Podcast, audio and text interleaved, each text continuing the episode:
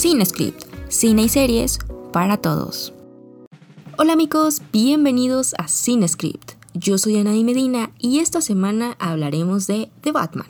Probablemente se me salgan algunos spoilers, aviso con tiempo, una disculpilla. Ahora sí, comenzamos. Llega a la pantalla grande la nueva adaptación del Justiciero de la Noche, ahora de la mano de Matt Reeves y protagonizado por Robert Pattinson. Con una duración de 175 minutos, The Batman se convierte en la película más larga en toda la batistoria del Caballero Oscuro de Ciudad Gótica. En esta ocasión, podemos ver a un Batman inexperto. Apenas tiene dos años como justiciero de la noche y es movido principalmente por su sed de venganza.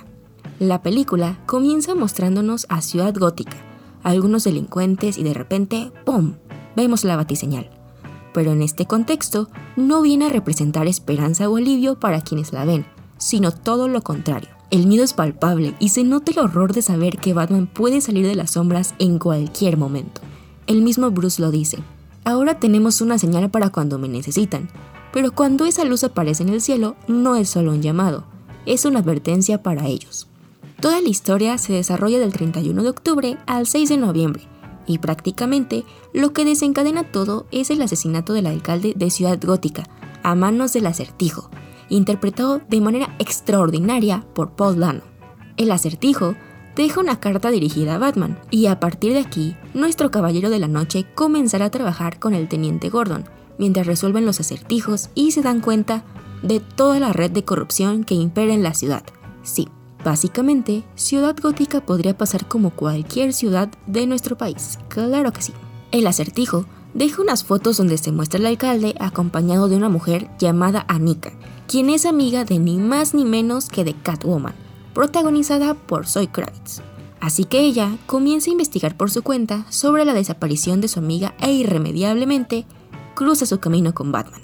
Y wow la química que tienen esos dos en pantalla los veía y me la pasaba pensando, a ver, bésense. Pero bueno, volvamos a la historia. The Batman es más una película de detectives con tonos de thriller psicológico. Me gustó mucho ver a un Batman muy atormentado y con este look como de emo. No disfruta su vida y bueno, busca venganza. Y sí, Básicamente busca lastimar a otros y era capaz de morir por eso. No era tan metódico, nomás se aventaba a lanzar golpes. Obviamente se desarrolla el personaje y para el final de la cinta ya lo vemos más centrado y con ganas de representar esperanza para los demás. Es un Batman muy cerrado que se nota demasiado que contiene sus emociones. Lo que no tiene de diálogo lo compensa con sus miradas. Y la neta, dicen muchísimo. Por ejemplo, cuando está hablando con el acertijo y demás, sí se ve como un niño asustado. En otras escenas se le ve el odio en la mirada y así, 10 de 10. Lo vemos en plan detective resolviendo todas las pistas que le deja el acertijo.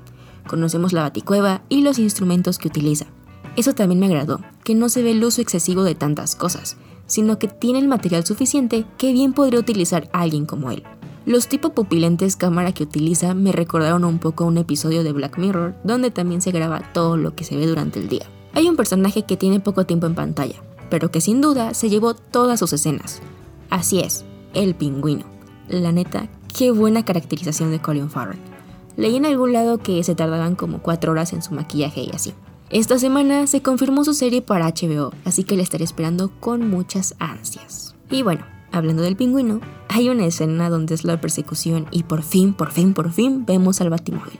Está bien chida y no siento que se vea tan sacada de la manga. Tiene la duración correcta, diría yo, solo que justo antes de que empiece, vemos que Batman como que le acelera el batimóvil como desafiando al pingüino, pero de ahí como que ya no hace nada el batimóvil.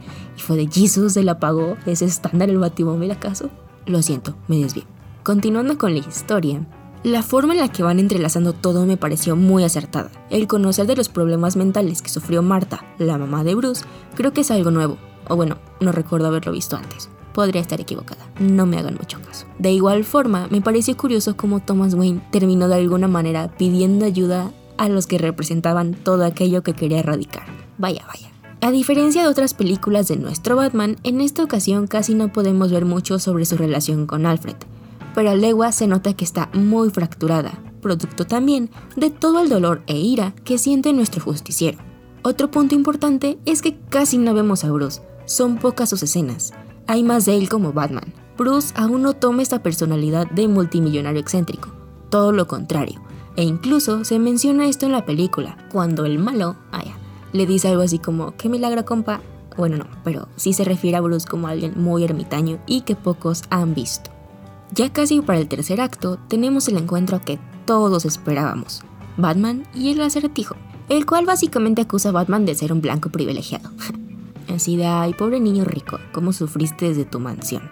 Y bueno, para ese entonces, nos enteramos que el acertijo estaba en un orfanato que se supone recibiría ayuda de los Wayne, pero pues me los mataron, ¿verdad? Entonces, pues esa ayuda no llegó.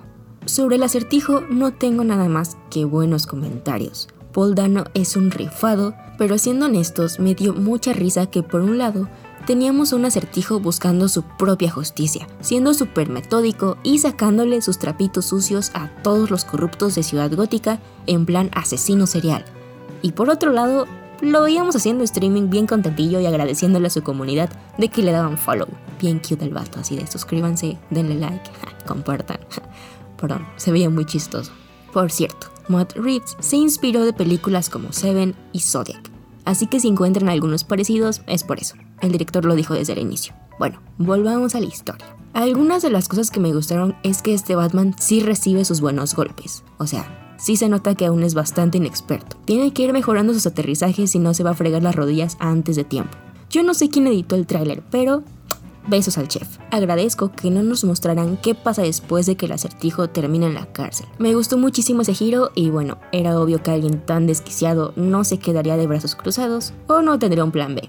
Pero no me esperaba eso. Me gustó mucho. ¿Qué creen que se inyectó Batman? Yo digo que fue adrenalina porque se puso acá todo bien loco pero he leído algunos comentarios que dicen que tal vez era gota, la droga que tanto mencionan en la película. Y otros más comentaron que tal vez era Venom. Sí, el de Bane. Déjenme en los comentarios qué piensan que se inyectó el buen Batboy. Ahora, pasemos a los aspectos técnicos. La fotografía es visualmente enigmática. Nos muestra una ciudad gótica decadente, corrompida y sin esperanzas. No es solo un escenario, sino que llega a parecer un personaje más en la historia. La música es una cosa bárbara, está increíble y te lleva de la mano para sumergirte en la historia. Algo que sin duda quiero destacar es el trabajo de edición. Gracias porque se tomaron la molestia de traducir algunos mensajes y los textos con pistas que tenía Batman en el piso.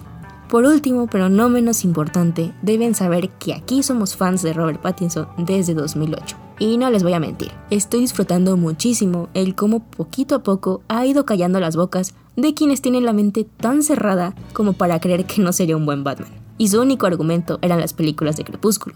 Y de ahí no lo sacabas. Ni siquiera habían visto la filmografía más reciente de Pattinson, pero andaban de haters. Quiéranse tres pesitos. Por fin. En fin, esto es todo por el episodio del día de hoy. Recuerda que si te gustó este episodio o alguno de los anteriores, me ayudas muchísimo compartiéndolo en tus redes sociales para que llegue a más personas.